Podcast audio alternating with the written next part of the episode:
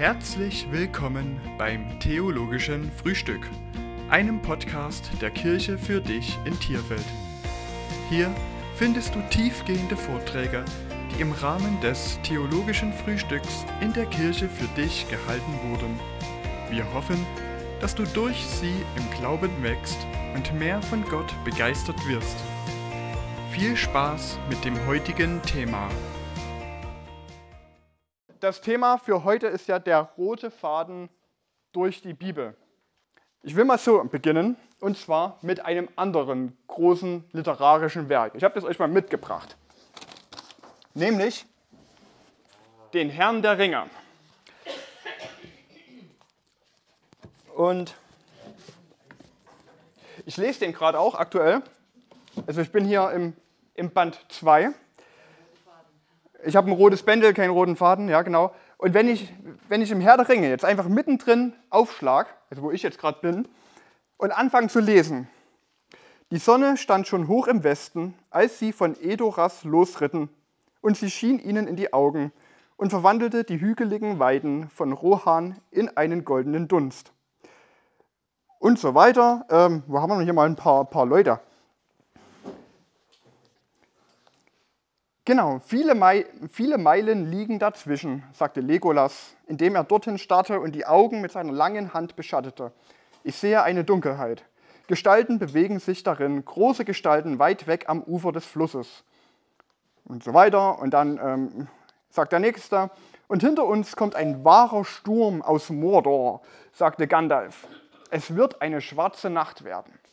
Wenn du irgendein großes Werk oder ähm, ein ähnlich umfangreiches Ding ist hier, wenn man zum Beispiel Dostoevsky, die Brüder Karamasow, so ein 1500 Seiten Schmöker, ähm, mittendrin irgendwo aufschlagen. Du, du weißt nicht, woher kommen die Leute, was wollen sie, wohin gehen sie, was ist eigentlich, warum tun sie das, was sie gerade eben tun, was ich hier gerade eben lese. Das ist vielleicht eine interessante Story, aber du hast eigentlich keine Ahnung, in welchem ähm, Zusammenhang das steht und warum das gerade eben wichtig ist oder von Bedeutung ist, dass eben deine Hauptperson ähm, jetzt was macht. Oder warum das halt eben ähm, gar nicht so ohne ist oder ähm, unbedeutend, dass aus Mordor eine tiefe Schwärze kommt. Und jetzt, ähm, genauso ist es bei, bei der Bibel. Die Bibel ist noch viel umfangreicher als Herr der Ringe. Also wenn wir bei Herr der Ringe wissen müssen, wer kommt drin vor, worum geht es im Großen, um halt die einzelnen Kapitel einordnen zu können, umso wichtiger ist es auch bei der Bibel, den großen Bogen zu kennen, um letztendlich nicht einfach irgendwo aufzuschlagen in unserer Bibel, loszulesen und dann zu schauen, was wir denn damit anfangen. Also, und klar können wir das machen und ähm, es ist ja letztendlich auch so, dass die Bibel letztendlich ein, eine Bibliothek aus 66 Büchern ist und trotzdem erzählt sie eine große Geschichte. Also, wenn wir ähm, zum Beispiel hier ich, ungefähr in der Mitte, was weiß ich, von, von Königen lesen und die eingeschätzt werden, er tat, was dem Herrn gefiel oder er tat nicht, was dem Herrn gefiel, und du denkst dir, ja, woher, woher wusste er denn, was dem Herrn gefallen hat oder nicht? Oder wenn wir letztendlich auch von, von Jesus in Evangelien lesen,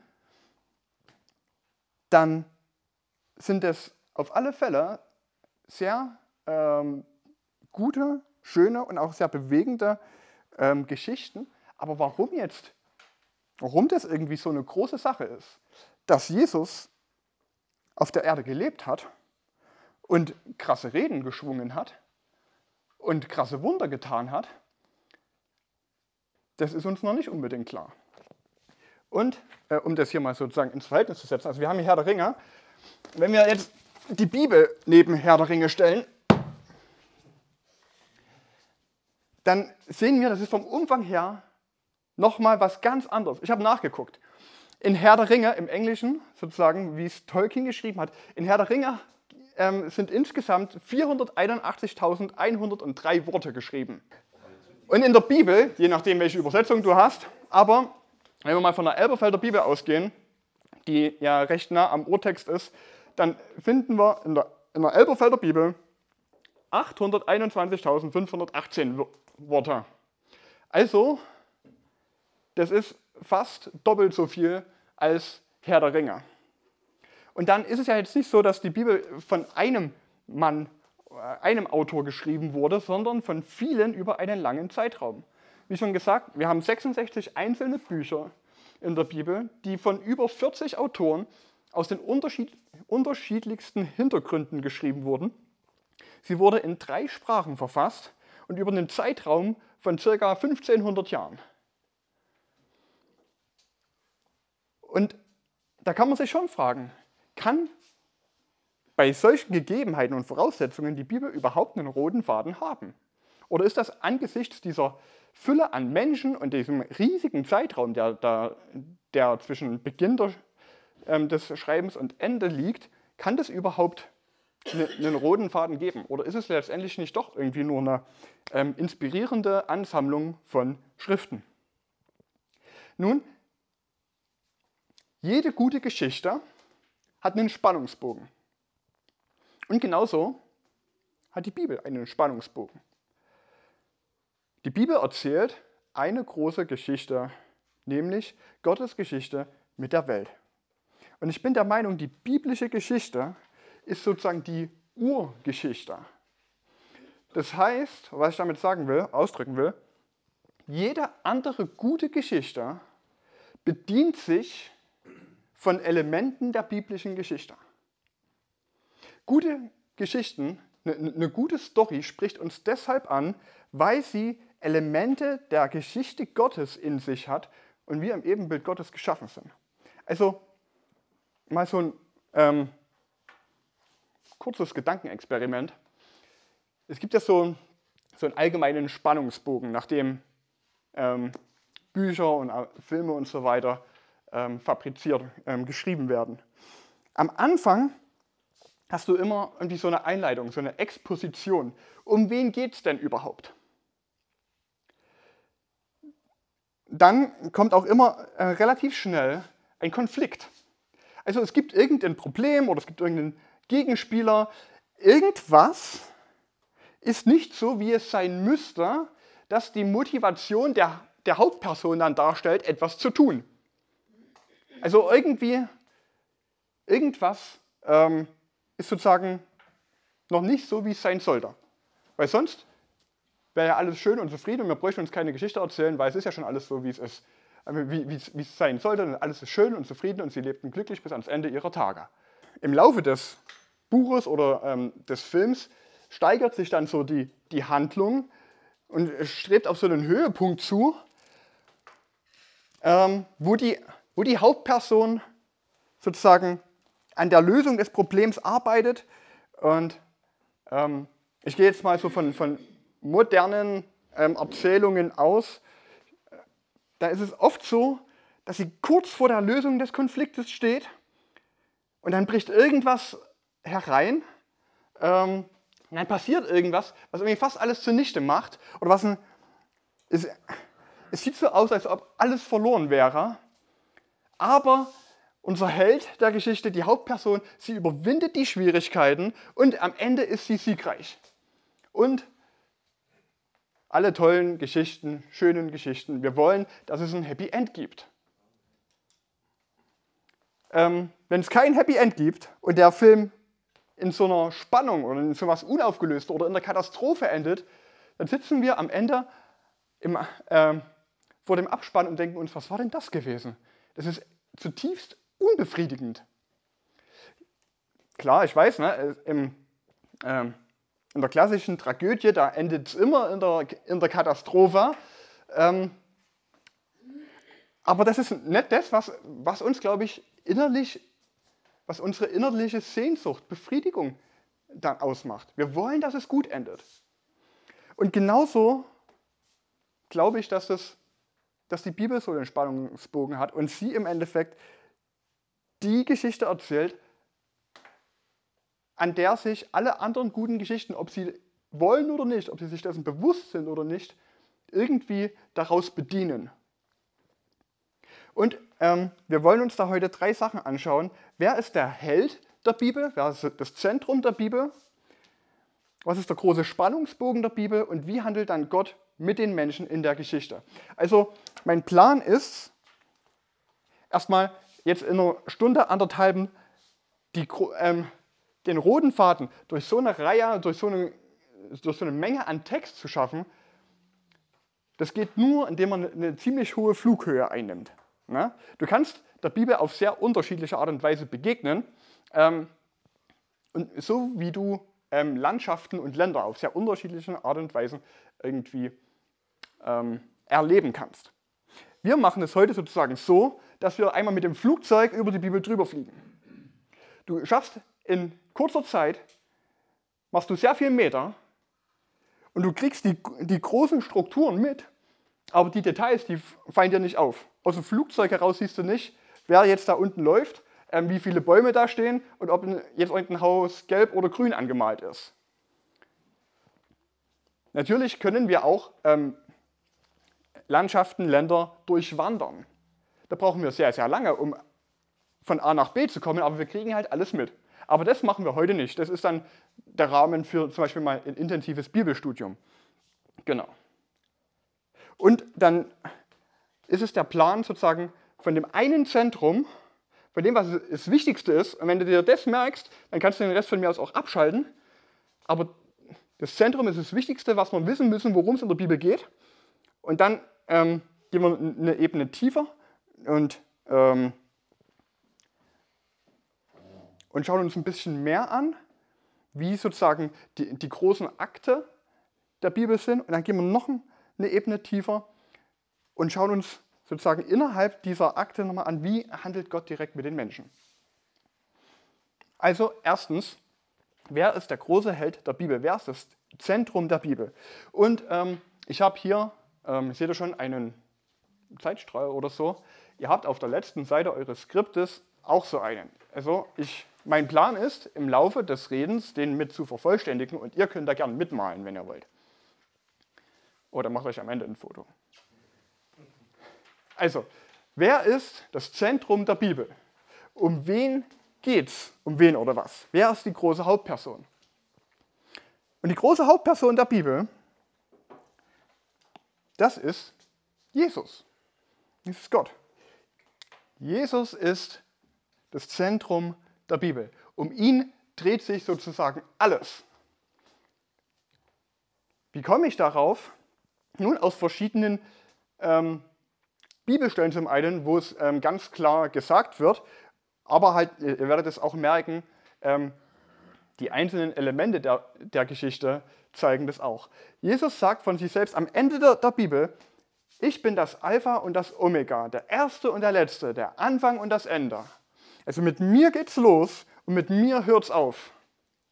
Oder ähm, in, der, in Römer 11, Vers 36, da ähm, schreibt es auch so Paulus über, über Gott, denn aus ihm und durch ihn und zu ihm hin sind alle Dinge. Also er ist am Anfang, aus ihm sind alle Dinge, durch ihn sind alle Dinge. Also jetzt ähm, existiert und entsteht alles durch ihn und am Ende alles strebt sozusagen auf ihn hin. Er ist das große Ziel. Oder in, in Kolosser 1, Verse 15 bis 17, da schreibt Paulus über Jesus, er, also Jesus, ist das Bild des unsichtbaren Gottes, der Erstgeborene aller Schöpfung. Denn in ihm ist alles in den Himmeln und auf der Erde geschaffen worden, das Sichtbare und das Unsichtbare. Alles ist durch ihn und zu ihm hin geschaffen und er ist vor allem und alles besteht durch ihn. Also, ich habe so manchmal den Eindruck, wie wenn Paulus, wenn er darüber nachdenkt, was sie, wer Jesus ist und was für eine große Rolle er spielt, irgendwie es ist so ein bisschen, als ob sein Gehirn halb explodiert und er gar nicht so wirklich weiß, wie drückt man es denn jetzt am besten aus. Ne? Also so dieses, also alles dreht sich um ihn. Und das Sichtbare und das Unsichtbare, alles ist durch ihn geschaffen und alles ist zu ihm hingeschaffen und alles besteht durch ihn. Also auch wieder dieses, er war am Anfang, er ist jetzt sozusagen der Mittelpunkt und alles geht wieder zu ihm hin. Und, und Jesus sagt das auch über sich selbst. Als er im, in Diskussionen mit den mit den Schriftgelehrten, mit den Pharisäern ist, in äh, Johannes 5, Vers 39, da sagt er, ähm, ihr, ihr ähm, erforscht die Schriften, also das Alte Testament, weil ihr glaubt, darin Leben zu finden, aber am Ende, aber dabei sind es doch die Schriften selbst, die von mir zeugen. Also das, was schon aufgeschrieben ist, für Jesu Zeit damals, das Alte Testament, das handelt von mir, sagt er. Und ähm, genau das Gleiche sagt er in äh, Lukas 24 nach seiner Auferstehung. Wer das letzte Mal dabei war, äh, da hatten wir diese, äh, diesen Vers schon mal gehabt, Vers 44. Da sagt Jesus, dass alles erfüllt werden muss, was über mich geschrieben steht im Gesetz Moses und in den Propheten und in den Psalmen. Und dann, im Vers äh, 46 sagt er, so steht geschrieben, und so musste der Christus leiden und am dritten Tag auferstehen aus den Toten. Jesus sagt, also die drei Teile des Alten jüdischen Alten Testaments, das Gesetz, die Propheten und die Schriften, die reden alle von mir. Und da drin findet ihr auch schon, da steht es schon, ist es schon vorausgesagt, dass ich ähm, leiden und sterben und auferstehen muss. Und denkst du, wo steht das doch mal genau? Und wenn, wenn wir uns dann die, zum Beispiel die Predigten der Apostel in der Apostelgeschichte durchlesen oder auch die, die Briefe, die sie dann schreiben, da sind so, so viele Zitate, aus den, die sie aus dem Alten Testament anzie, äh, heranbringen, wo sie zeigen, hier ist schon sozusagen vorausgesagt, was mal mit Jesus passieren wird. Also, was wir nachher noch ähm, ausfüllen werden, können wir jetzt schon mal festhalten, alles, was sozusagen vor Jesus kommt, zeigt auf ihn hin.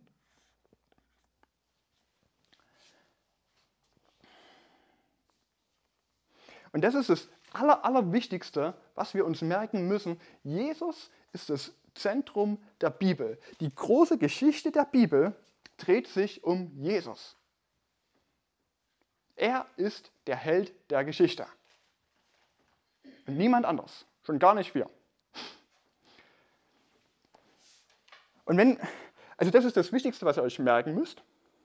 Und jetzt gehen wir eine ähm, Ebene weiter runter sozusagen und schauen uns an, okay, alles ähm, sozusagen dreht sich um Jesus. Wie, wie ist denn so der grobe Verlauf der biblischen Geschichte? Und es gibt da, ähm, oder man kann die Geschichte der Bibel ganz grob in vier große Akte einteilen. Ihr werdet schon gleich sehen, diese Akte sind von ihrem Umfang her, von ihrem, ich sag mal, biblischen Umfang her sehr, sehr unterschiedlich.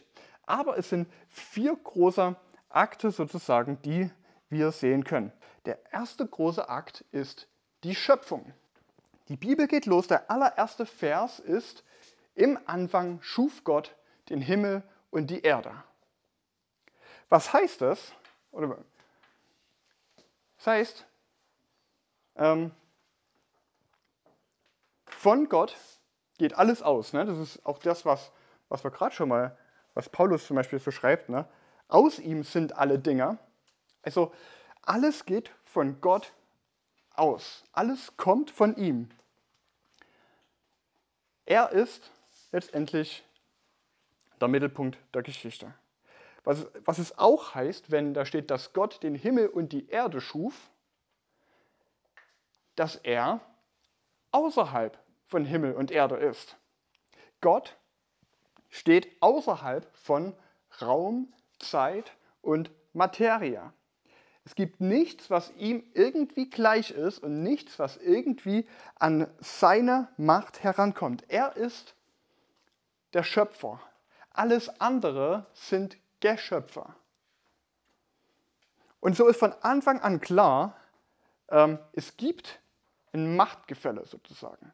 Ganz im Unterschied zum Beispiel zu ähm, anderen ähm, Schöpfungslegenden, Schöpfungsmythen. Ne? Egal, ob es jetzt ähm, irgendwelche mesopotamischen Mythen sind oder irgendwelche griechischen Mythen. Und wenn wir uns einfach auch nochmal die, die Götter der Römer und Griechen, die antiken Götter anschauen, dann sind es sehr, sehr menschliche Götter, die irgendwie selbst äh, geschaffen sind, die irgendwie selbst ähm, auch ja, nur so, so halbprächtig sind. Ähm, die eigentlich gefühlt mehr damit äh, beschäftigt sind, nicht allzu menschlich zu werden, weil sie so verkreuxt manchmal tun. Und die Bibel zeigt da ein ganz, ganz anderes Bild, nämlich, dass, dass ähm, Gott außerhalb von allem anderen steht. Er ist sozusagen, ähm, er ist transzendent, nennt man das. Ne? Also er steht über allem. Er ist losgelöst von ähm, Raum und Zeit und Materie. Das heißt auch, wenn er über allem steht und wenn er ähm, und wenn es deshalb auch keine Macht gibt, die irgendwie an ihn, die ihm in irgendeiner Art und Weise, Weise gleich ist, dass, wenn Gott einen Plan hat, und den hat er, dass er ihn auch erfüllen wird. Also wir sehen auch, Gott hat einen Plan. Gott entscheidet sich aktiv dazu, etwas zu tun. Ähm, und es gibt nichts, was ihn sozusagen aufhalten kann, seinen Plan zu verhindern. Und dann sehen wir auch in der Schöpfung, dann ähm, lesen wir erst, wie Gott sozusagen Himmel und Erde schafft und ähm, die, die, Sterne und das ähm, Land und die Vegetation und Tiere und so weiter. Und dann im Vers 27, Gott schuf den Menschen als Bild Gottes. Also als letzten Akt der Schöpfung erschafft Gott den Menschen. Sozusagen als, äh, wird ja ähm, dann der, der Mensch so als die Krone der, der Schöpfung oder die Krönung der Schöpfung bezeichnet.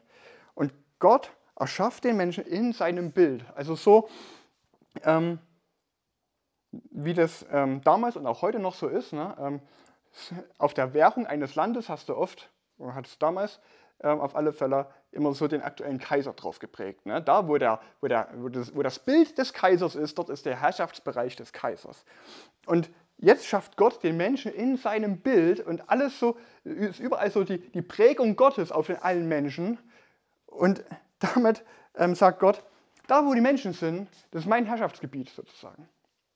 Und er erschafft den Menschen und er gibt ihm eine Aufgabe. Er soll, ist sozusagen der, ein Stück weit auch Repräsentant Gottes. Er soll Gottes Werk fortführen und er, Gott gibt ihm die, die Aufgabe, die Erde zu bebauen und zu bewahren und sie zu kultivieren.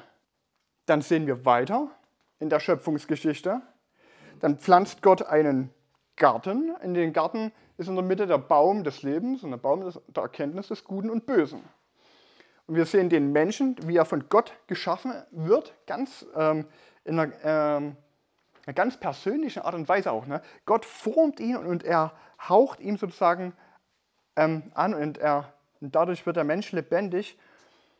Und wir sehen in Kapitel in 1. Mose 2 dann ganz stark, wie ähm, der Mensch für Beziehung geschaffen ist. Zum, vor allem äh, zu Beziehung zu Gott. Er steht automatisch in, einer, in einem Verhältnis zu Gott, zu seinem Schöpfer.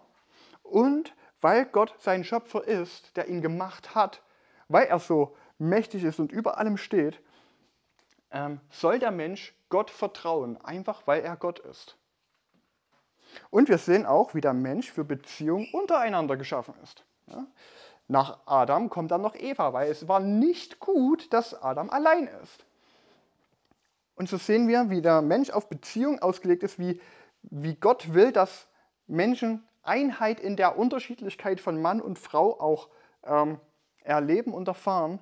Und wir haben ein tolles Bild von ungetrübter Harmonie zwischen Menschen untereinander und zwischen Menschen und Gott.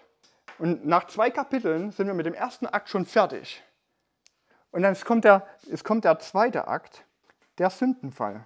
Und auch das ist allgemein bekannt eigentlich.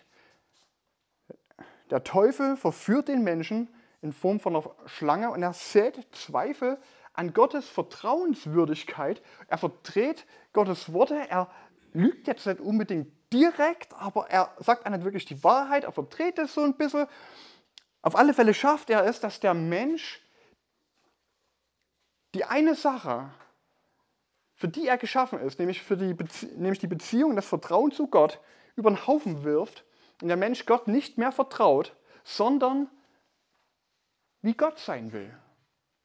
den Platz Gottes einnehmen will und selbst entscheiden will, was gut und böse ist. Und der Mensch gehorcht Gott nicht und damit kommt die Sünde in die Welt und mit der Sünde kommt der Fluch der Sünde. Und es zeigt sich in, auf drei Ebenen, dieser Fluch, ganz grob gesagt. Zum einen ist die Beziehung zu Gott zerbrochen. Gott kommt, wahrscheinlich wie immer, abends in den Garten, um mit den Menschen halt einen Spaziergang zu machen und sich über den Tag auszutauschen. Und der Mensch versteckt sich. Auf einmal haben sie Angst vor Gott. Die Beziehung zu Gott ist gestört. Das zweite, die Beziehung untereinander, unter den Menschen ist gestört. Auf einmal schämen sie sich voreinander und sie schieben sich gegenseitig die Schuld in die Schuhe. Und das dritte, die Beziehung zur Natur ist gestört. Ähm, Gott sagt, sagt zu Adam, dass der, dass der Erdboden um seinetwillen, um, um die Sünde Adams willen verflucht ist und dass Adam auf einmal mit Mühe und Arbeit, äh, halt mit, mit, schwerer Arbeit ähm, die Erde bebauen muss und dass das nicht mehr alles glatt läuft, sondern dass es Dornen und Disteln geben wird. Ähm, Paulus schreibt in Römer 8 mal, dass die Schöpfung ähm, mit uns zusammen seufzt und darauf wartet, dass sie endlich wieder sozusagen befreit wird, dass auch sie aus dem Zustand der Gefallenheit befreit wird. Und wir sehen, wie, wie der Mensch aus der Gegenwart Gottes vertrieben wird, weil er sich gegen Gott aufgelehnt hat. Und die große Spannung, die daraus jetzt entsteht, ist, Gott hat den Menschen geschaffen in seinem Ebenbild, für eine besondere Beziehung mit ihm. Und der Mensch, er lehnt das ab, er wirft das über den Haufen, er will selbst Gott spielen. Die große Spannung ist, wie reagiert jetzt Gott darauf? Reagiert Gott, Gott mit Zorn und Gericht darauf, dass der Mensch ihm nicht vertraut, ihm, ihn nicht als Gott behandelt, oder reagiert er mit Liebe und Gnade? Und die Antwort ist, mit beidem. Gott reagiert sowohl mit Zorn und Gericht als auch mit Liebe und Gnade. Paulus macht das in Römer 1 ganz deutlich, weil wir Menschen sündig sind und sündigen, ist der Zorn Gottes auf uns. Und Gott richtet den Menschen. Das allererste und ähm, ja, das, das ja, unmittelbare Gericht ist, die Menschen oder der, der, der Tod kommt in die Welt. Der Lohn der Sünde ist der Tod, sagt Paulus in Römer 6, 23, weil ein heiliger Gott Sünde nicht dulden kann. Deswegen muss er zornig auf Sünde sein und deswegen muss er Sünde bestrafen. Würde er es nicht tun, dann wäre er kein heiliger und gerechter Gott. Und gleichzeitig sehen wir aber auch, wie Gott den Menschen nicht ähm, uneingeschränktes Gericht überbügelt. Gott hat gesagt, an dem Tag, wo du, oder wenn ihr davon essen werdet, von dieser Frucht, dann müsst ihr sterben. Und die Menschen fallen nicht tot um. Stattdessen kommt direkt nach dem Sündenfall, als Gott noch sozusagen mit Adam und Eva beredet, was sie denn gerade eben falsch gemacht haben, kommt in 1. Mose 3, Vers 15 die Verheißung eines Retters. Gott sagt, ich, es wird jemand kommen, der wird der Schlange den Kopf zertreten. Und Gott macht den Menschen eine Bekleidung. Er macht ihnen Kleider, die ihre Scham bedecken, weil er ein liebender und ein gnädiger Gott ist, der den Menschen in seinem Ebenbild eben nicht einfach so vernichten will. Und so haben wir vier Seiten der Bibel geschafft, drei Kapitel, und wir sind sozusagen, und wir haben zwei Akte ähm, der großen biblischen Geschichte schon hinter uns. Und jetzt der ganze große Rest von von 1. Mose 3 bis Offenbarung 21 ist ein großer Akt, nämlich der Akt der Errettung. Gott will die Menschen retten und was wir dann sehen, der Rest der Bibel ist diese Spannung zwischen dem Zorn Gottes und der Liebe Gottes. Und die Errettung und die Verheißung der Errettung geht wirklich direkt nach dem Sündenfall los. Ich hatte es gerade gesagt, in 1. Mose 3, Vers 15, da sagt Gott, es wird ein Nachkomme der Frau sein, der wird die Schlange besiegen, er wird ihr den Kopf zertreten. Und im Lauf des Alten Testaments zeigt Gott immer mehr von seinem Plan, wie er die Menschen retten wird, aber dieser versprochene Nachkomme, der ist, der ist, ist noch nicht da. Und der Höhepunkt sozusagen der, der Errettung kommt, als Jesus auf die Erde kommt. Gott wird Mensch und er lebt das Leben im, Gegen, äh, im Gehorsam gegenüber Gott, das bisher kein Mensch geschafft hat. Er ist der Nachkomme der Frau, der nicht sündigt wie alle anderen. Und dann in dem Moment der scheinbar, der scheinbar größten Niederlage, nämlich als Jesus dort am Kreuz hängt und stirbt und scheinbar das Böse gesiegt hat, dieser Moment wird zum größten Triumph, nämlich der Tod kann Jesus nicht halten. Jesus steht wieder auf nach drei Tagen. Jesus besiegt das Böse. Der Moment der scheinbar größten Niederlage wird zum Moment des größten Triumphes. Und dort am Kreuz werden sowohl Gottes Zorn als auch Gottes Liebe Genüge getan. Dort zeigen sich beide Seiten ja, ganz besonders. Und wir sehen, wie Jesus an unserer Stelle den Zorn Gottes erduldet für unsere Sünder.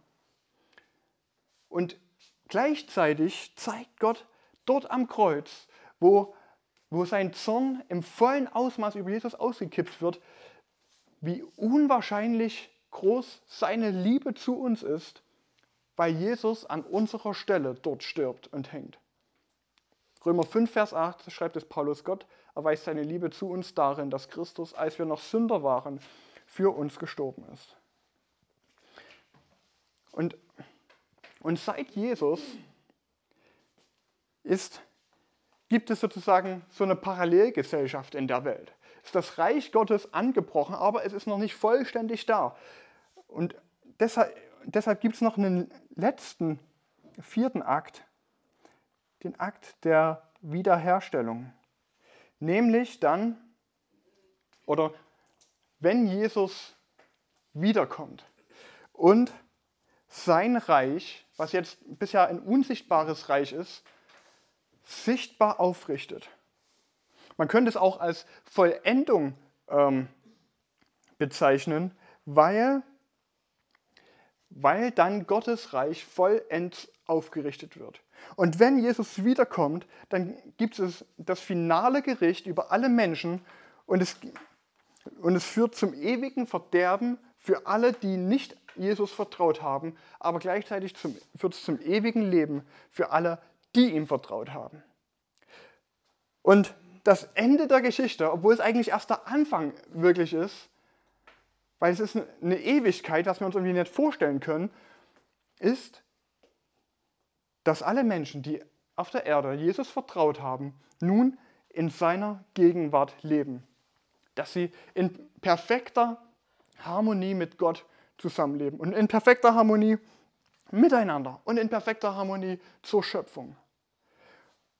Und dort in der Ewigkeit bei Gott ist der Fluch der Sünde dann komplett aufgehoben. Die Schöpfung ist erlöst und wiederhergestellt. Und genauso ist die Gemeinschaft mit Gott und mit Mensch wiederhergestellt. Ich finde das so ein schönes Bild. Ähm, Offenbarung 21, Vers 3. Siehe das, das Zelt Gottes bei den Menschen, und er wird bei ihnen wohnen, und sie werden seine Nationen sein, und Gott selbst wird bei ihnen sein, ihr Gott. Und wenn man sich diesen Vers mal anschaut, dass das Zelt Gottes bei den Menschen. Er wird bei ihnen wohnen. Sie werden seine Nationen sein. Das ist ganz, ganz viele Bilder, die im Laufe der Bibel immer wieder kamen, werden da wieder aufgegriffen. Wir werden da heute nicht drauf eingehen können, aber es ist so spannend. Es gibt so viele Bilder, die sich durch die gesamte Bibel immer wieder ziehen. Wie dieses Bild vom Garten als, der, als dem Ort, wo Gott gegenwärtig ist, das zieht sich durch die ganze Bibel hindurch. Wir sehen das in der Stiftshütte, ähm, wo, wo, wo, die, wo diese Decken mit, mit Bildern von, von Granatäpfeln und, ähm, und Pflanzen dekoriert sind. Im Tempel ist das wieder. Ähm, im, in der erneuerten Welt, in der Offenbarung sehen wir auch wieder, da haben wir den Baum des Lebens und ähm, den, den Fluss des Lebens. Und so gibt es noch viele andere Bilder, die sich da sozusagen anhand derer man auch diese große Geschichte von vorn bis hinten ähm, ja, durch die Bibel ziehen kann. Und jetzt, das ist sozusagen der, das große Bild. Darum geht es im Großen und Ganzen. Ja, also, ihr seht schon, es ist relativ, also es ist jetzt nicht maßstablich, ist klar, maßstäblich, aber Schöpfung und Sündenfall ist so ein ganz kleiner Teil. Der Teil der Errettung ist ein riesiger Teil und die Wiederherstellung, das nimmt zwar in der Bibel jetzt nicht so viel Platz dann am Ende ein, aber das geht ja dann weiter und hört nie mehr auf. Und ähm, man könnte jetzt sozusagen diesen großen Teil der, der Errettung könnte man noch, noch mal unterteilen, weil das ist ja letztendlich die ganze Bibel. Ähm, man könnte sagen, wir haben das im Alten Testament, wie Gott seine Mission oder Gottes Mission mit dem Volk Israel. Und dann kommen wir äh, ins Neue Testament, äh, die Evangelien, und wir sehen die Mission, äh, die, die Mission Jesu direkt. Und nach dem Auferstehen und der Himmelfahrt sehen wir Gottes Mission für die Welt mit der Gemeinde. Oder mit, letztendlich ist alles halt Gottes Mission mit dem Volk Gottes in, ähm, ich sag mal, fortschreitender oder aufeinander aufbauenden, ähm, aufeinander aufbauender Offenbarung sozusagen, genau. Und wir wollen uns jetzt diesen Teil der Errettung noch mal ein bisschen genauer anschauen, ähm, wie Gott sozusagen mit den Menschen umgeht oder was er tut, um den Menschen zu retten. Und Gottes Plan, die Menschheit zu retten, können wir anhand der Bünde nachvollziehen, die Gott mit den Menschen im Lauf der Geschichte schließt ich hatte gerade schon mal dieses Wort äh, gebraucht von fortschreitender Offenbarung. Das heißt, es ist nicht alles von Anfang an klar. Also, sondern im Lauf der, der Zeit, im, im, im Lauf der Bibel sozusagen, kommen oder werden die Informationen präzisiert. Das Bild wird ein bisschen klarer, um dann sozusagen mit Jesus, dann wird sonnenklar. Und so ein, so ein Bund, den Gott mit uns schließt, ähm, ist auf der einen Seite so ähnlich wie ein Vertrag, aber auf der anderen Seite rum, wiederum auch nicht.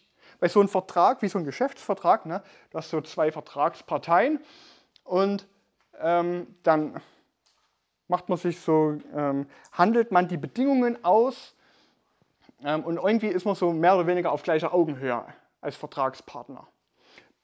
Bei dem Bund ist es anders. Hier geht es nicht um Verhandlungen und irgendwie, dass man selbst am besten mit von kommt, ähm, sondern so ein, so ein Bund, zum einen, sagt ja schon der, das Wort, das bindet einen. Also das ist was auf Dauer angelegtes. Ja, wir haben ja den Ehebund und in der Regel geht man davon aus, wenn man heiratet, jedenfalls an dem Tag, gehen die meisten davon aus, mit diesem Menschen will ich den Rest meines Lebens verbringen. Und die Bünde, die wir in der Bibel finden, die folgen so einem ähm, Muster der Bünde zu damaliger Zeit. Also Gott benutzt sozusagen dieses Bild von altorientalischen Bünden, was den Menschen dort vertraut war, um darauf aufbauend seine eigenen ähm, Bünde mit den Menschen aufzubauen. Und diese Bünde, so, ähm, die wurden so zwischen einem Herren und seinem Untergebenen, ne, einem Vasallen sozusagen, getroffen oder geschlossen. Und da merkt ihr schon, wenn es einen Herrn und einen Untergebenen gibt, da sind die nicht auf gleicher Augenhöhe. Da gibt es ein Machtgefälle. Und da ist es so, der Oberherr, der diktiert die Bundesbedingungen an seinen Untergebenen. Und meistens waren die Bünder, haben die einem mehr oder weniger ähm, geregelten Ablauf gefolgt. Es gab eine, eine kleine Einleitung und dann gab es so eine historische Einleitung, wo der Oberherr seinem Vasallen nochmal deutlich macht, was er, der Herr, denn alles für ihn getan hat. Also sein ähm, Handeln in der Vergangenheit für seinen Untergebenen. Und ganz klar ist, ich habe an, an, dir gut gehandelt oder ähm, weil ich so groß bin, deshalb schuldest du mir Loyalität. Aufgrund meines Handelns mit dir aus der Vergangenheit. Und in der Bibel finden wir das auch. Die Bünde werden mit, ähm, mit so einer historischen Einleitung von Seiten Gottes ähm, begonnen, wo er sagt, ich habe, zum Beispiel mit, einem, mit Israel, ich habe euch aus Ägypten herausgeführt, ich habe die ähm, Ägypter ähm, für euch besiegt, ich habe euch versorgt. Und in der Bibel sehen wir das, Gottes oder die Basis für den Bund, ne? das Handeln Gottes an den Menschen ist immer Gnade. Und auf, auf, ähm, auf Basis dieser Gnade folgt der Rest des Bundes, nämlich danach ähm, kommen dann die Bestimmungen. Die Bestimmungen, an die sich der Untergebene zu halten hat. Er hat da jetzt kein Mitspracherecht, welche Bestimmungen er denn halten will oder nicht. Er ist der Untergebene.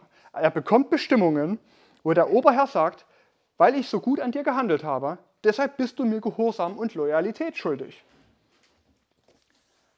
Und dann gibt es noch den Segen bei Gehorsam und den Fluch bei Ungehorsam. Also wenn du, ähm, wenn du das tust, was in dem, in dem Bund steht, dann würde es dir gut gehen. Dann werde ich dich zum Beispiel beschützen, dann werde ich dich versorgen. Ähm, tust du das nicht und brichst du den Bund, dann wird es dir schlecht gehen. Dann musst du mit, mit Strafe, mit Konsequenzen rechnen. Genau, und das ist sozusagen, so sehen ungefähr die Bünde aus. Und wir wollen uns jetzt die Bünde, die Gott mit den Menschen geschlossen hat, nochmal ein bisschen genauer anschauen. Und den ersten Bund, den wir finden, der wird dort an der Bibelstelle nicht direkt als Bund bezeichnet.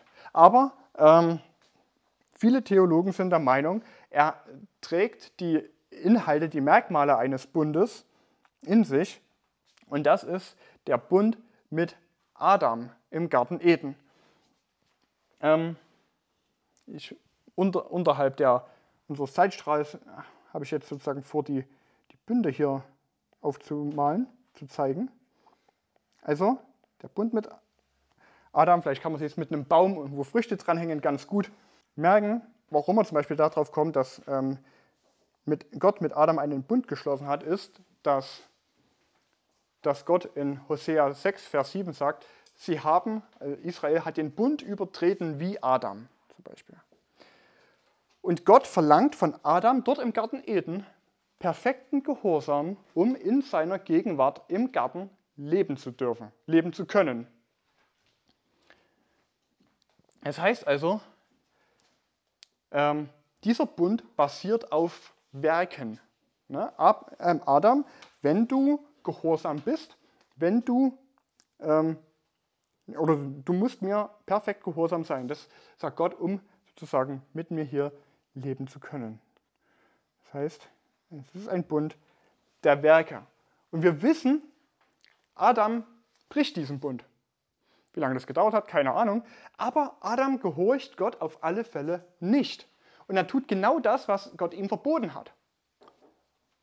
Nämlich, er isst von dieser verbotenen Frucht. Und damit, ähm, dadurch kommt der Fluch der Sünde über Adam. Und durch Adam auch über alle seine Nachkommen. Und jetzt war ja die große Frage gewesen, wie geht Gott sozusagen mit der Sünde von, von Adam um und mit der Sünde der Menschen. Und ich hatte schon gesagt, direkt nach dem Sündenfall, ähm, in 1. Mose 3, Vers 15, da gibt Gott schon eine Gnadenverheißung. Nämlich das Versprechen eines Nachkommens der Frau, so bezeichnet das ja, ähm, der der Schlange den Kopf zertreten wird.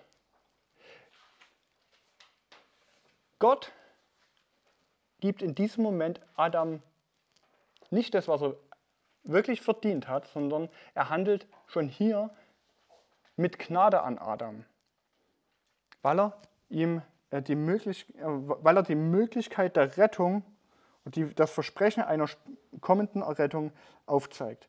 Und das ist jetzt, das ist, ähm, weiß nicht, ob, ob, man das direkt als Bund mit bezeichnet oder nicht, aber auf alle Fälle ist es ein, ein Versprechen, was Gott dort gibt. Und deswegen ist es relativ signifikant. Ich male das hier mal mit ein. Es ist sehr eindeutig zu sehen, dass dies eine Schlange ist, der der Kopf zertreten wird. Das ist der erste Punkt, wie hier schon in 1. Mose 3 die Gnade rauskommt. Und der zweite Punkt, ist noch ein zweiter Gnadenpunkt sozusagen drin, ganz am Ende im Vers, ähm, jetzt habe ich nur verloren, 21, da macht Gott den Menschen Kleidung, nämlich aus Tieren. Und hier sehen wir zum ersten Mal, dass anstelle des Sünders ein unschuldiges Opfer sterben muss, um die Sünde zu bedecken. Also, wer auch immer das war, ob das jetzt Schafe, Ziegen, Kühe, was weiß ich auch immer waren, die konnten nichts dafür, dass Adam und Eva gerade eben gesündigt hatten. Und sie mussten trotzdem dran glauben.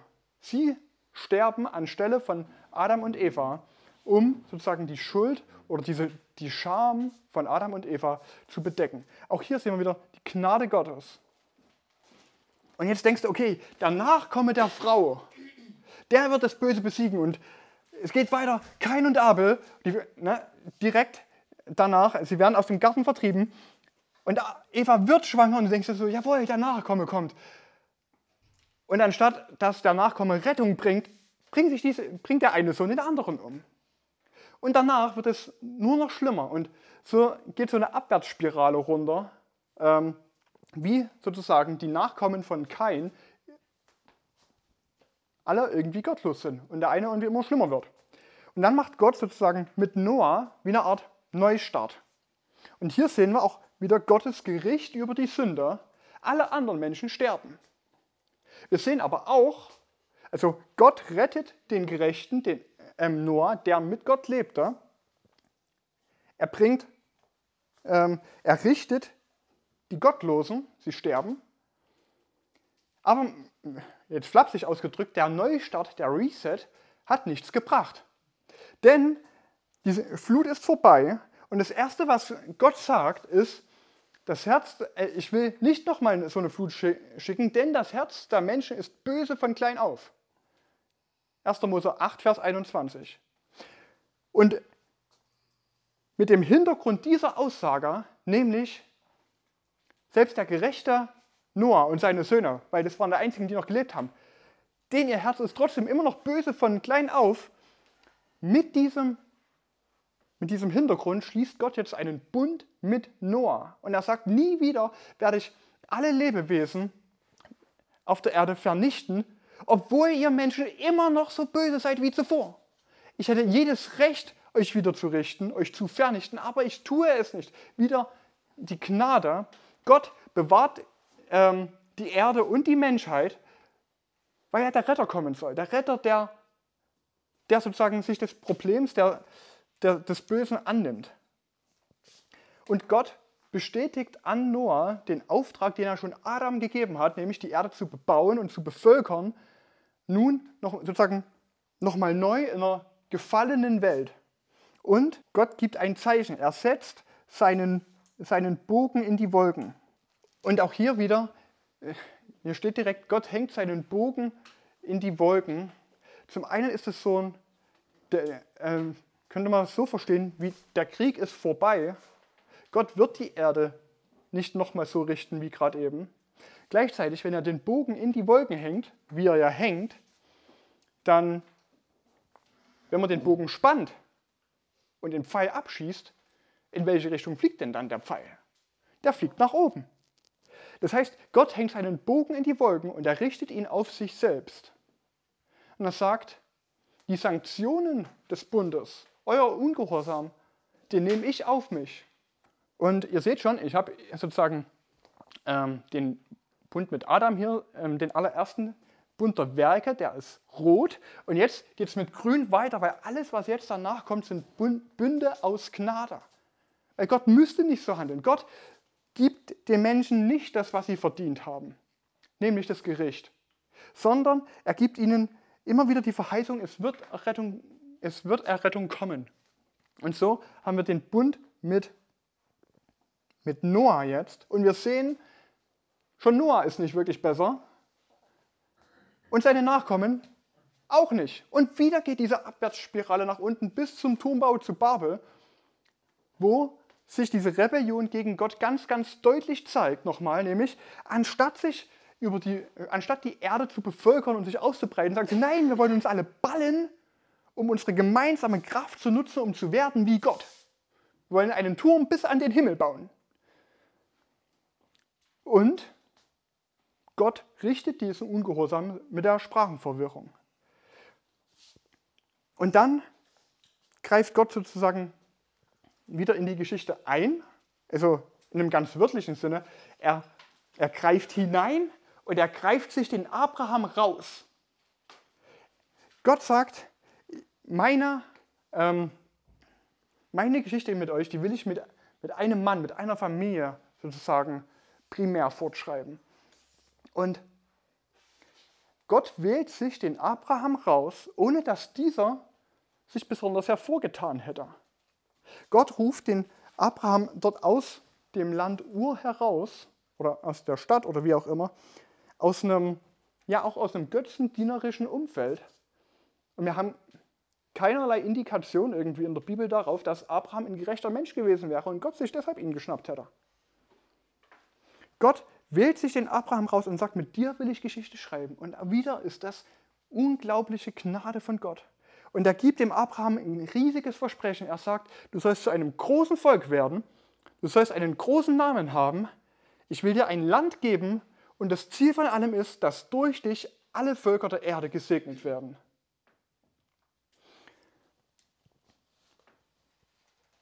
Und dann sehen wir, Gott gibt ihm diese großen Zusagen, diese großen Versprechen. Aber Abraham ist genauso ein fehlerhafter Mensch wie alle anderen auch. Vor allem sieht man es daran, wie er mit seiner Frau umgeht. Nämlich nicht besonders gut. Aber gleichzeitig, obwohl er so ein fehlerhafter Mensch ist, vertraut er auf die, Verspr auf die Versprechen Gottes Klar hat er zwischendurch auch Momente des Zweifels, aber er vertraut. Und in, und in 1. Mose 15 schließt Gott einen Bund mit Abraham. Und er sagt, schau hinauf zum Himmel, wenn du die Sterne zählen kannst, so groß soll deine Nachkommenschaft sein. Das sind Sterne.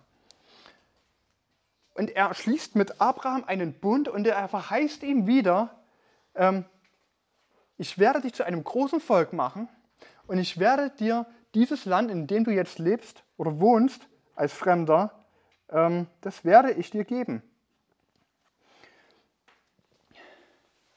Und dann ähm, sind das sozusagen die Bundesversprechen und so, und dann kommt es zum, zum Bundesabschluss, zur Abschlusszeremonie. Und damals hat man das so gemacht, man hat Tiere genommen, hat die einmal in der Mitte durchgeschnitten und hat die, die zwei Hälften nebeneinander, also so nebeneinander gelegt, dass wie so eine Gasse gebildet wurde. Und dann sind die beiden Bundespartner da durchgegangen. Und es wurde gesagt und damit ausgedrückt, wenn ich diesen Bund breche, übertrete, dann soll es mir so gehen wie diesen Tieren hier, die gerade da liegen. Sehr eindrücklich, was, was damit ähm, gemeint ist. Und hier ist es auch wieder so, Gott sagt zu Abraham, bereite das mal vor und Abraham schlachtet die Tiere, legt die hin in der Erwartung, jetzt da gleich durchgehen zu müssen. Und dann steht dort, dass ein tiefer Schlaf auf Abraham fällt.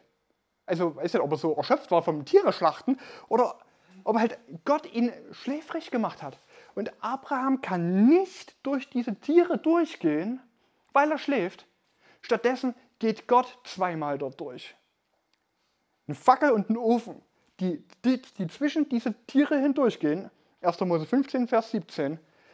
Und Gott selbst nimmt, nimmt den Fluch auf sich, wenn Abraham den Bund nicht hält.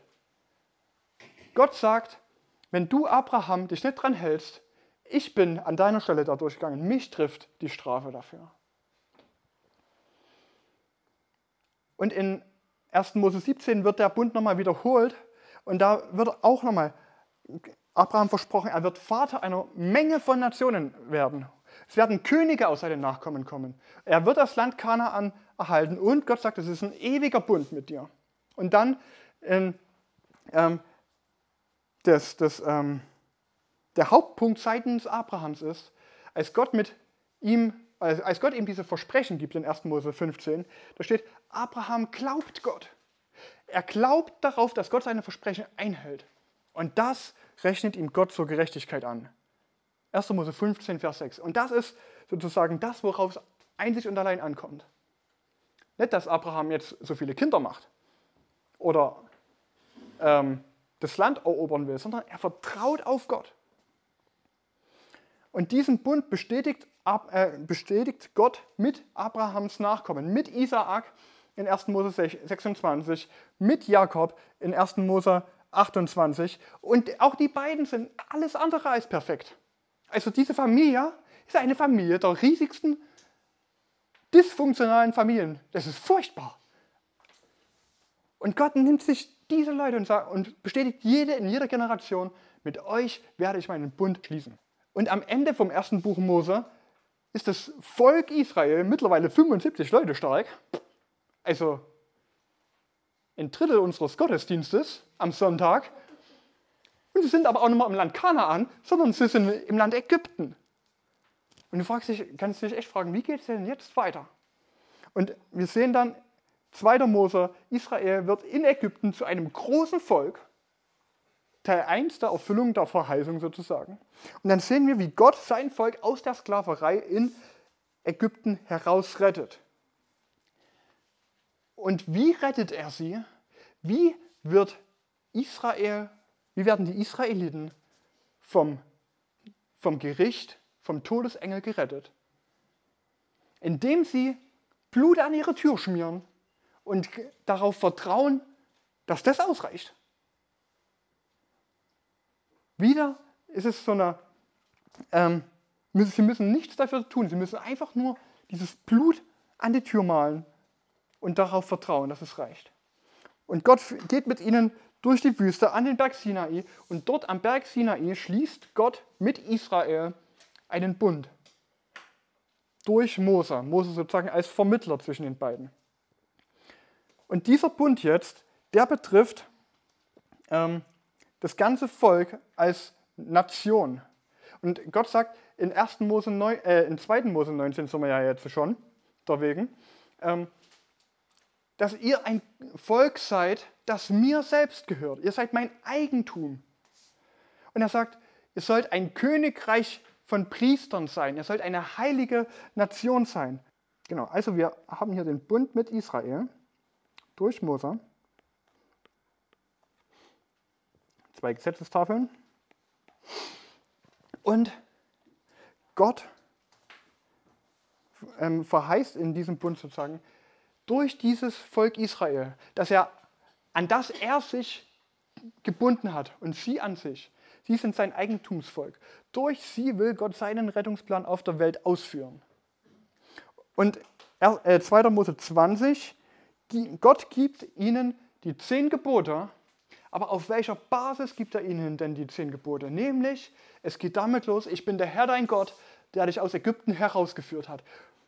Gott rettet sein Volk und auf Basis dieser Errettung fordert Gott von seinem Volk Gehorsam.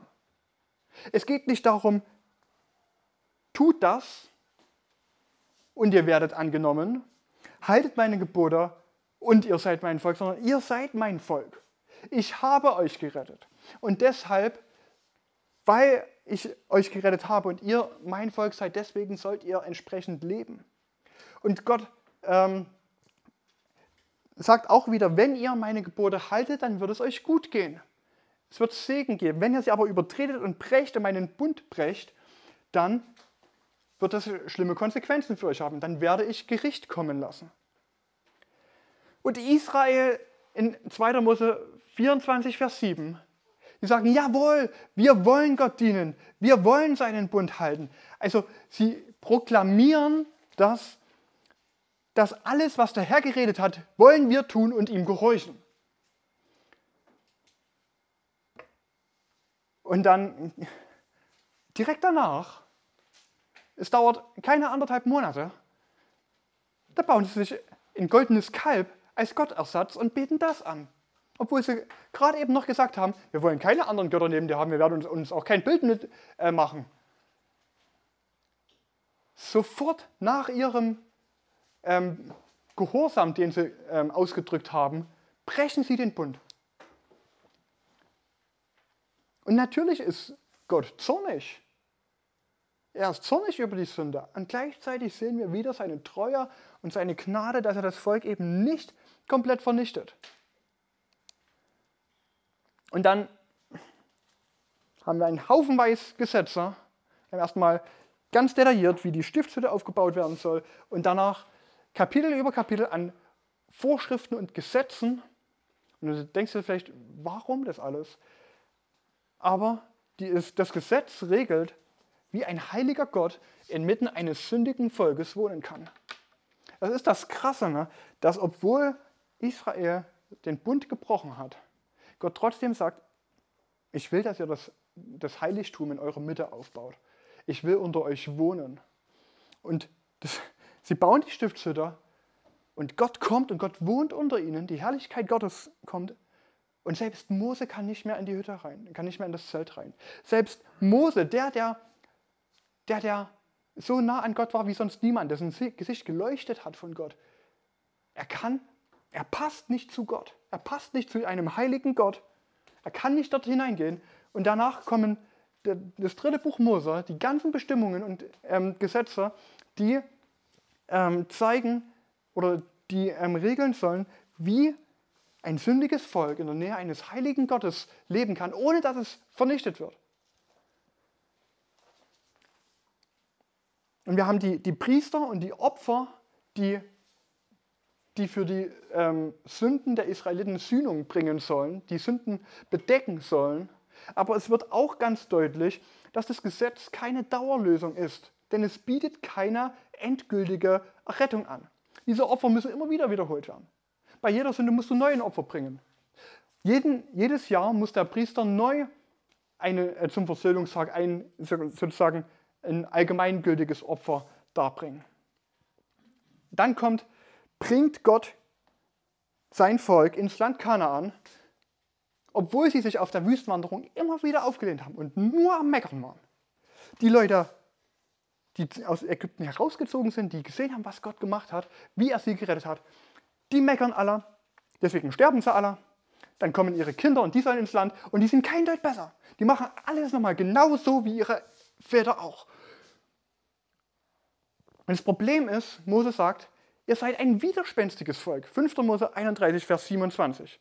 Und er sagt, was ihr eigentlich, was euer großes Problem ist, was ihr braucht, ist ein verändertes Herz.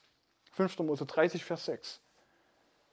Und gleichzeitig sehen wir auch in der Wüste immer wieder, Gott richtet sein Volk, er richtet sein Volk für Sünder und gleichzeitig wirst du durch, durch Glauben gerettet, aus Gnade. Ganz ein anschauliches Beispiel sind die, äh, diese bronzenen Schlangen, oder die, die bronzene Schlange bei der Schlangenplage. Die Plage ist ein Gericht Gottes für den Ungehorsam des Volkes. Und so eine läppische, bronzene Schlange, du sollst die einfach nur angucken und du wirst vom Schlangenbiss geheilt. Und denkst du, hä, was, wie soll denn das funktionieren? Äh, genau, darum geht es. Es geht darum, dass du vertraust, dass du Gott vertraust und ihn beim Wort nimmst. Und Israel kommt ins Land Kanaan und sobald ihre Führer tot sind, die, die sie ins Land geführt haben, stürzt es wieder voll in die Sünde ab. Und so ist wieder der gleiche, ähm, dieser, dieser gleiche, ähm, Faden oder die, die, diese gleiche Abwärtsspirale, die wir aus dem ersten Buch Mose kennen, auch hier wieder. Josua und die ersten Priester sind noch da und es ist alles gut und die sind tot und Richterbuch, es geht nur noch bergab. Bergab, bergab und zwar und am, am Ende des Buches Richter ist das Volk Israel zwar im Land, aber äh, ein Volk ist es nicht wirklich. Die sind intern zersplittert. Die haben gerade eben Bürgerkrieg miteinander geführt. Statt ein Segen für die Völker zu werden, ist Israel wie die Völker geworden. Ja, ganz, ganz spannend in Richter 19. Da lesen wir von einer Stadt Israels, die auch noch eine Levitenstadt war, die genau den gleichen Mist gemacht haben wie die Einwohner von Sodom und Gomorra. Und eigentlich wissen wir, was Gott mit solchen Leuten machen müsste, wofür er jedes Recht hat. Und wir sehen aber auch, ähm, es braucht Ordnung, es braucht jemanden, der Recht und Ordnung wiederherstellt. Es braucht einen König. Das Buch Richter schließt damit ab, letzter Vers, in diesen Tagen lebte, ähm, war, war kein König in Israel. Jeder tat, was recht war in seinen Augen. Richter 21, 25. Und sie kommen und sie wollen den König. Und der erste König ist Saul und der war naja, eher so mittelmäßig weil der auch Gott nicht vertraut, weil er seinen eigenen, seine eigene Agenda durchziehen will. Er unterstellt sich Gott nicht und deswegen sucht sich Gott einen Mann nach seinem Herzen, nämlich David. Und als David König ist, schließt er mit David einen Bund. 2. Samuel 7 schließt Gott den Bund mit dem König und er fokussiert sich jetzt sozusagen auf eine einzelne Person, nämlich den König. Und das Versprechen Gottes an David ist, dass David ein ewiges Königreich haben, Königtum haben wird und dass sein Nachkomme Gott zum Vater haben wird und er äh, Sohn Gottes ist. 2. Samuel 7, Vers 14. Und das finde ich auch wieder spannend. Gott redet davon ähm, in, im Vers 12. Da sagt er, sagt Gott zu David, wenn deine Tage erfüllt sind und du dich zu deinen Vätern gelegt hast, dann werde ich deinen Nachwuchs, der aus deinem Leib kommt, nach dir aufstehen lassen und werde sein Königtum festigen. Ist wieder von dem Nachwuchs geredet, von dem, oder in alten Übersetzungen von dem Sama, mit dem Gott handeln wird. Ne? In 1. Mose 3 hatten wir auch schon den Sama, jetzt hier wieder der Sama, ähm, der Nachwuchs, mit dem Gott handeln wird. Und in den Psalmen haben wir ganz viele so ähm, Königspsalmen, die von dem, von dem Nachkommen Davids reden. Und die machen auch so deutlich, ne? durch den König soll der Segen zu allen Völkern wiederkommen. Zum Beispiel Psalm 2 oder Psalm 45, sowas. Und dann sind wir wieder in so spannender Erwartung auf den Nachkommen von David. Und dann sehen wir, David ist nicht perfekt, also alles andere als perfekt. Nachdem Gott den Bund mit ihm geschlossen hat, ähm, schläft er mit der Frau von einem Soldaten von ihm, bringt ihn um und was weiß, ich, was weiß ich nicht alles, gibt großes Chaos. Seine Nachkommen sind alles andere als perfekt. Sein Sohn Salomo fängt gut an und hört genauso ähm, rasanter Aufstieg und genauso rasant geht es wieder runter. Und danach, das Reich wird geteilt. Das Nordreich kannst du komplett vergessen. Es gibt nicht einen König, der irgendwie danach fragt, was Gott tun will oder was Gott getan haben will, der sich nach dem Gesetz Gottes richtet. Und das Südreich, die, die Linie Davids, die Gott versprochen hat, dass sie nicht enden wird, aus der der Retter kommen soll, die interessieren sich fast genauso wenig. Also statt 0 von 20 sind halt 8 von 20 Königen da, die nach Gott fragen, die das tun, was Gott will. Und gleichzeitig sind sie alle genauso, haben sie alle genauso mit Sünde zu kämpfen. Und, und am Ende gibt es kein Nordreich mehr, weil sie ähm, verschleppt sind in, nach Assyrien und nie wieder zurückkommen sind. Und 250 Jahre später oder so, nee, 150 glaube ich, ähm, wird das Südreich nach Babylon ins Exil geführt. Und du fragst dich, ist jetzt alles hinüber? Wo ist denn jetzt der verheißene König gewesen? Es gibt keinen König mehr. Und während dieser Königszeit, von diesen 400 Jahren, die, wo Könige gelebt haben, schickt Gott immer wieder Propheten. Propheten, die sozusagen wie als, äh, ich für mich hat das so Sinn gemacht, ein Stück weit als Anwälte Gottes auftreten, die Israel an den Bund mit Gott erinnern, die von Gott direkt beauftragt sind und in seinem Namen reden. Und die Hauptbotschaft ist von ihnen, sie warnen vor drohendem Gericht, wenn Israel weiter macht, was es will und weiter Gott einfach ungehorsam ist und ständig seinen Bund bricht.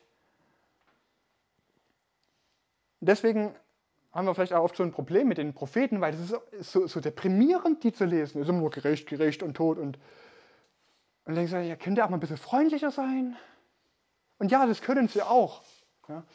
Sie warnen vor drohendem Gericht sehr eindrücklich und gleichzeitig geben sie aber auch Hoffnung, dass Gott seine Versprechen einhält und seinem Bund treu ist. So wie er in der Vergangenheit schon treu war, würde es auch weiterhin sein. Und die Erfüllung der Versprechen Gottes sind auch immer mit dem versprochenen König verknüpft. Ja, zum Beispiel in Jesaja 9, Vers 6, da ist von diesem, von diesem ähm, versprochenen König die Rede. Groß ist die Herrschaft. Und der Friede wird kein Ende haben auf dem Thron Davids und über seinem Königreich, es zu festigen und zu stützen durch Recht und Gerechtigkeit von nun an bis in Ewigkeit. Der Eifer, der Eifer des Herrn der Herrscher wird dies tun. Das ist dieses, ähm, ein Sohn ist uns gegeben, ein Kind ist uns geboren und man nennt seinen Namen und dann kommt diese Aufzählung wunderbarer Ratgeber, äh, Friedefürst und so weiter. Ne, genau. Und direkt kommt danach das. Ähm, für uns ist mittlerweile klar, wenn wir ein Sohn ist uns gegeben, ein Kind uns geboren, ah, Jesus. Ne? Das war denen nicht klar. Sie wussten bloß, es wird dieser Nachkomme kommen. Der versprochene Nachkomme von David, der endlich dieses Königtum aufrichten wird. Der, der das tut, was Gott will. Oder in Jesaja 11, Vers 1 bis 10 ist auch so eine, diese Verheißung, wo von dem Spross aus dem Stamm Isais geredet, geredet wird, ähm, der das tun wird, was Gott will und der ein Friedensreich bringen wird. Und ähm, auch, dass dieses Friedensreich, das wird im Endeffekt für, für die ganze Welt sein. Und so gibt es noch andere Stellen, Jeremia äh, 23, 5 und 6 zum Beispiel, oder ähm, auch in Hesekiel 34, da sagt Gott, ich werde einen Hirten über sie einsetzen, der wird sie weiden. Mein Knecht David, der wird sie weiden und der wird ihr Hirte sein. Und der wird sozusagen den Segen wiederbringen. Aber Israel hört nicht auf seine Propheten mit ihrer Botschaft. Ähm, sie verfolgen sie sogar, sie töten sie sogar. Und ich hatte es gerade vorhin schon gesagt, und am Ende gibt es kein Israel mehr. Das Volk ist zerstreut, es ist im Exil, es gibt, keinen, es gibt kein Land mehr, es gibt keinen König mehr, es gibt keinen Tempel mehr, es gibt kein richtiges Volk mehr. Ist Gottes Plan denn gescheitert? Und im Exil kommt von den Propheten trotzdem immer wieder auch die Hoffnungsbotschaft, und auch schon zuvor in der Gerichtsandrohung immer wieder die Hoffnungsbotschaft, Gott wird sein Volk, er hat sein Volk nicht vergessen. Er wird es zurück ins Land führen. Und das große und wichtigste, Gott wird sich um euer grundsätzliches Problem kümmern, sagen die Propheten. Nämlich, er kümmert sich um euer störriges Herz, störrisches Herz, was einfach nicht Gott gehorchen will. Und zwar wird er euch ein neues Herz und einen neuen Geist geben. Hesekiel 36, Vers 26. Oder in die ersten Verse von Joel 3. Da ist es auch verheißen, Gott wird seinen Geist über euch aus, ausgießen. Und Gott verspricht seinem Volk einen neuen Bund. In Jeremia 31, Verse 31 bis 34. Und er sagt, wie dieser neue Bund aussehen wird. Er redet direkt von einem neuen Bund, nämlich Gott schreibt seinem Volk das Gesetz ins Herz. Und es wird endgültige Vergebung der Schuld geben. Und Gott wird sein Volk wieder neu als sein Eigentum annehmen. Und er schreibt an, die Sünde wird nicht mehr gedacht werden. Und es zeigt, dieser neue Bund, der ist besser als der alte.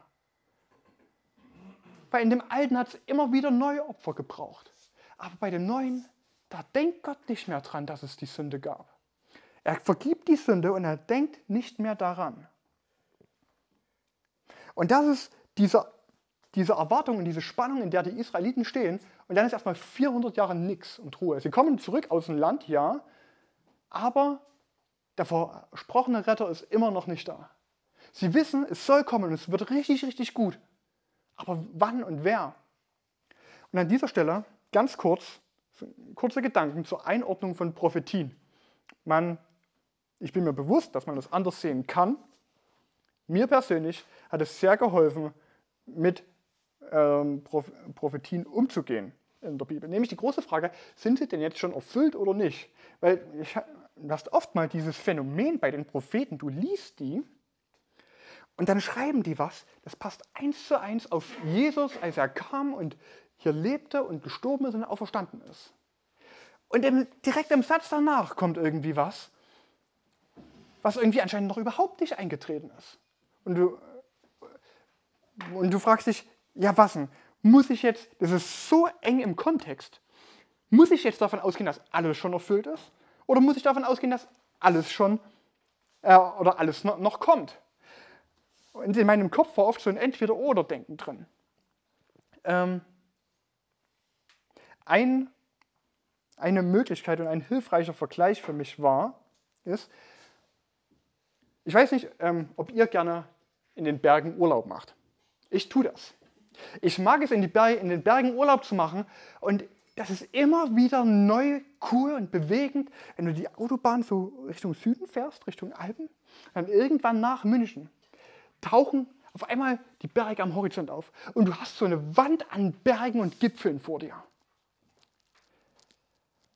Und die Propheten, so war der, der hilfreiche Vergleich für mich, den ich mal wo gehört hatte, die Propheten schauen in die Zukunft, sie prophezeien und sie sehen die zukünftigen Ereignisse wie so eine Bergkette vor sich. Und sie beschreiben sozusagen, was Gott ihnen zeigt und was, was sie sehen. Und die Berge scheinen alle gleich weit entfernt zu sein. Die sind alle da auf einmal.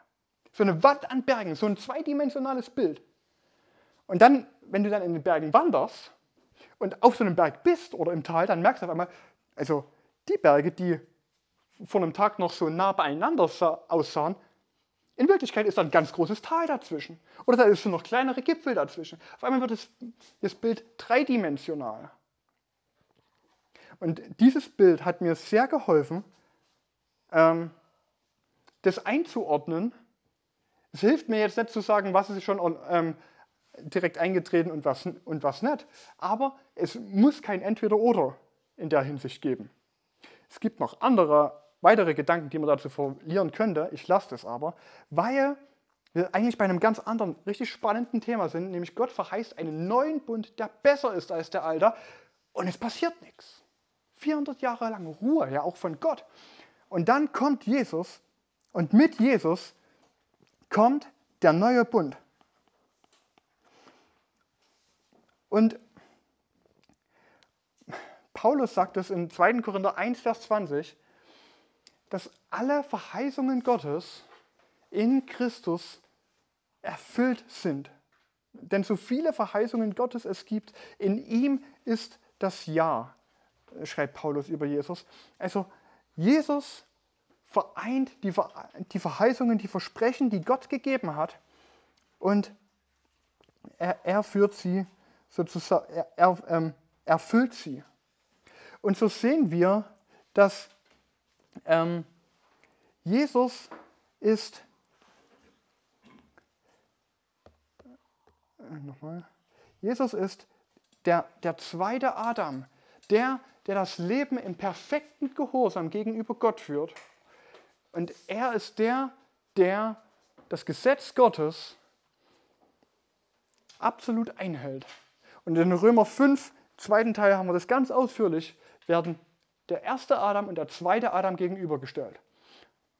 Und wie sozusagen in Jesus ähm, was ganz Neues ähm, gekommen ist. Jesus ist der Nachkomme der Frau, der der Schlange den Kopf zertritt, dabei selbst diese Wunder erhält oder bekommt.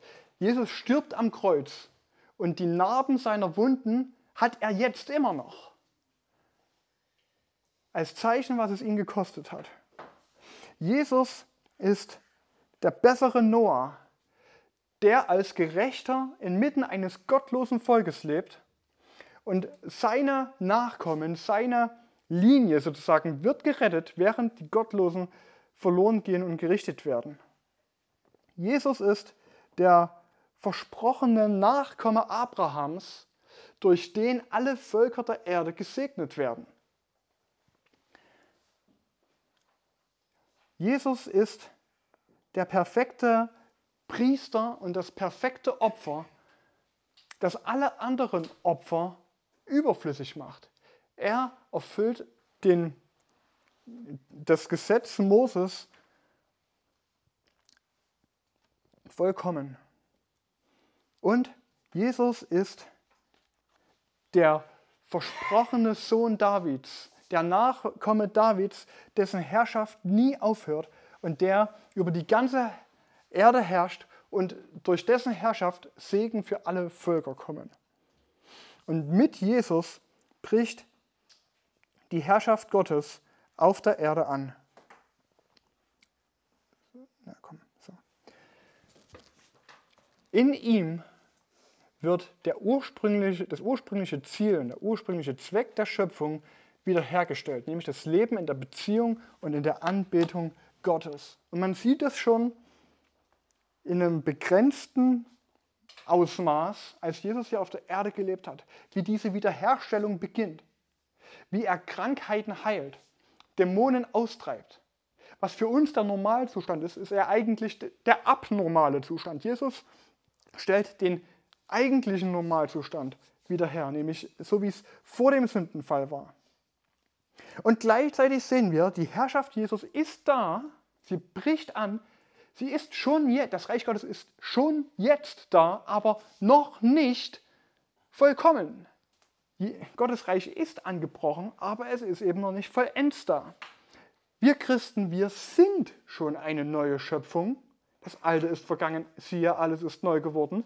Wir haben den Heiligen Geist in uns, Gott selbst wohnt in uns.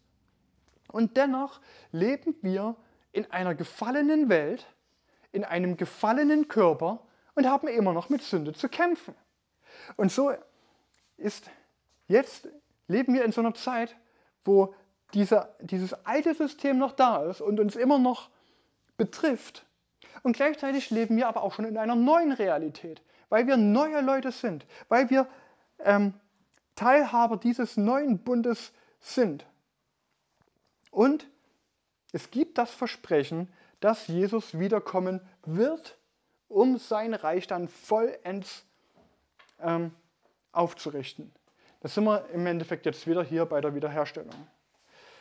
Und so wie wenn hier vorne im Alten Testament alles sozusagen aufs Kreuz hinweist, auf Jesus hinweist, so ist das der Beginn eines etwas komplett Neuen. Jesus ist der, der Erste sozusagen, so ähm, schreibt Paulus, der Erste der Auferstandenen, der, der, der Erste, der sozusagen diese neue Schöpfung in, äh, in Vollendung ähm, lebt und erlebt.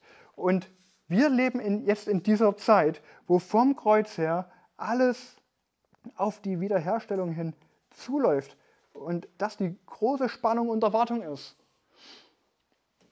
Und wir können aber wissen, dass es geschehen wird. Dass der perfekte Zustand vor dem Sündenfall wiederhergestellt wird. Dass die Schöpfung wiederhergestellt und erneuert wird. Paulus schreibt, dass die Schöpfung ja auch seufzt und darauf sehnsüchtig wartet, endlich frei zu werden, so wie Gott sie eigentlich gedacht hat. Und genauso wir, wir seufzen in uns selbst und wir erwarten die Sohnschaft. Wir erwarten darauf, dass wir mit Gott wirklich vereint sind, dass wir ungetrübte Gemeinschaft mit Gott haben. Und das ist so ein cooles Bild von dem Zustand am Ende. Gott wohnt bei den Menschen. Er wird bei ihnen wohnen. Und das, die, dieses Bild oder ähm, die Bibel endet damit, dass es eine riesen Feier gibt. Die Hochzeit des Lammes von Jesus oder Jesus mit der Braut seiner Gemeinde. Und danach, weiß nicht, ob die irgendwann aufhört, diese Feier. Wahrscheinlich nicht, weil es ist dann alles perfekt.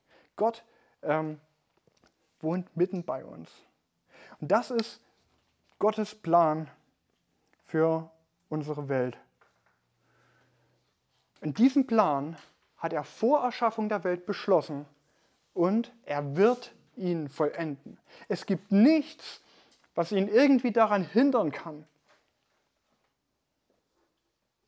Und wenn wir uns das anschauen, was Gott sich gedacht hat und wie er wirklich zum Ziel kommt, wie er immer zum Ziel gekommen ist. Und wir wissen, dass, weil es niemanden gibt, der ihm irgendwie in, in der Macht gleich sein könnte, dass es nichts gibt, was ihn daran hindern kann, zum Ziel zu kommen, da können wir wirklich am Ende bloß staunen. Und ich finde das so cool, was Paulus da schreibt. Und damit will ich auch ähm, aufhören. Paulus, nachdem er sich im Römerbrief so intensiv Gedanken über Gottes Plan mit den Menschen gemacht hat, von Kapitel 1 bis Kapitel 11. Und wie, da, da das den, den Eindruck, wenn er vor diesem Gesamtbild steht, was er gerade eben aufgeschrieben hat oder vielleicht auch aufgemalt hat und denkt so, boah, kann ich nicht fassen. Und es sprudelte aus ihm raus, wie unerschöpflich ist Gottes Reichtum. Wie tief ist seine Weisheit, wie unermesslich sein Wissen, wie unergründlich sind seine Entscheidungen, wie unerforschlich seine Wege. Hat jemals ein Mensch die Gedanken des Herrn ergründet? Ist je einer sein Berater gewesen? Wer hat Gott jemals etwas gegeben, sodass Gott es ihm zurückerstatten müsste? Gott ist es, von dem alles kommt, durch den alles besteht und in dem alles sein Ziel hat. Ihm gebührt die Ehre für immer und ewig. Amen.